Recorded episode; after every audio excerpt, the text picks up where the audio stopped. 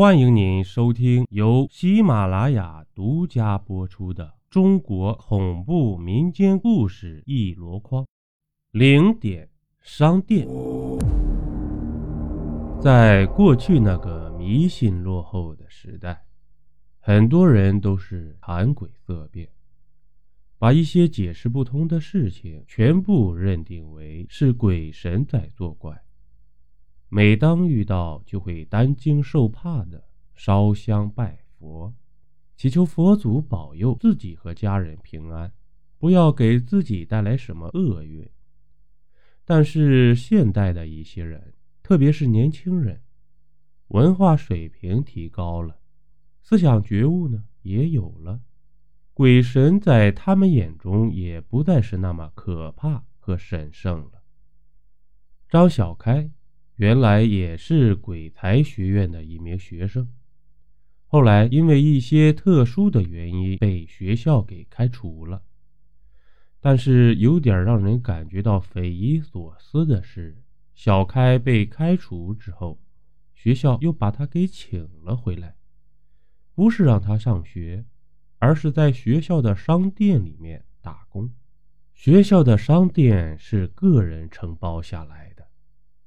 白天的时候都是老板两口子在看店，但是到了晚上，他们需要休息。学校里是不准许学生在夜间十一点半熄灯之后外出的，但是熄灯之后，还有一些比较上进的学生，依旧在抓紧时间挑灯夜读。时间长了。难免就会需要一点宵夜补充，所以小开的工作时间就是在每天的零点到凌晨五点。这个时候，就算是最喜欢学习的学霸也该去休息了，所以小开也就可以下班了。这小开白天的时候不工作，是不会在学校里面出现的。只有到了零点上班的时候，才会准时出现在商店里面。学校里面和小开熟悉的同学都开玩笑的说：“小开都快成为零点商店里面的店员了。”那是一个很恐怖的鬼故事里面的男主角。晚上的时候，一些睡不着的人也会来商店里面和小开聊天。小开有时候也会大方的请他们喝饮料、吃东西。有人问起小开怎么突然就不读书了，他的成绩那么好，怪可惜的。每当这个时候，小开都无所谓的笑着，解释说自己家里条件不好，没办法继续念下去了。现在在商店里面打工。虽然赚的不多，但是也能够缓解一下家庭负担，而且还能够见到以前在一起上学的兄弟朋友。小开表示对现在的生活很满意，但是每个人都看得出来，小开说的这些话有些言不由衷了。学校里有个叫做邱雨欣的女生。家里的生活条件也不是很好，但是他不舍得放弃自己的学业，觉得只要把高中这最难熬的三年熬过去了，等到自己上了大学，有了充足的时间，就可以去半工半读，不用家里面掏钱，就可以完成自己的学业了。为了得到奖学金。雨欣不得不每天比其他人更加的用功学习。校园里的学霸们大多数都像雨欣这个样子。有人认为他们是天才，从小就天赋异禀，与常人不同。其实他们只不过是比常人更加的努力一点而已。现在是凌晨的三点半钟。偌大的自习室里面，也只剩下寥寥几人了。雨欣放下手中的笔，揉了揉有些发痛的双眼，肚子在这个时候恰到好处的叽哇乱叫。雨欣将手伸进口袋里，只掏出了零散的几块钱，距离月底还有三四天的时间，这点钱还是备着不时之需吧。接了一杯白开水，雨欣一饮而尽。饥饿空腹喝下白开水的感觉是一种说不出来的痛苦，不过确实能够暂时缓解饥饿感。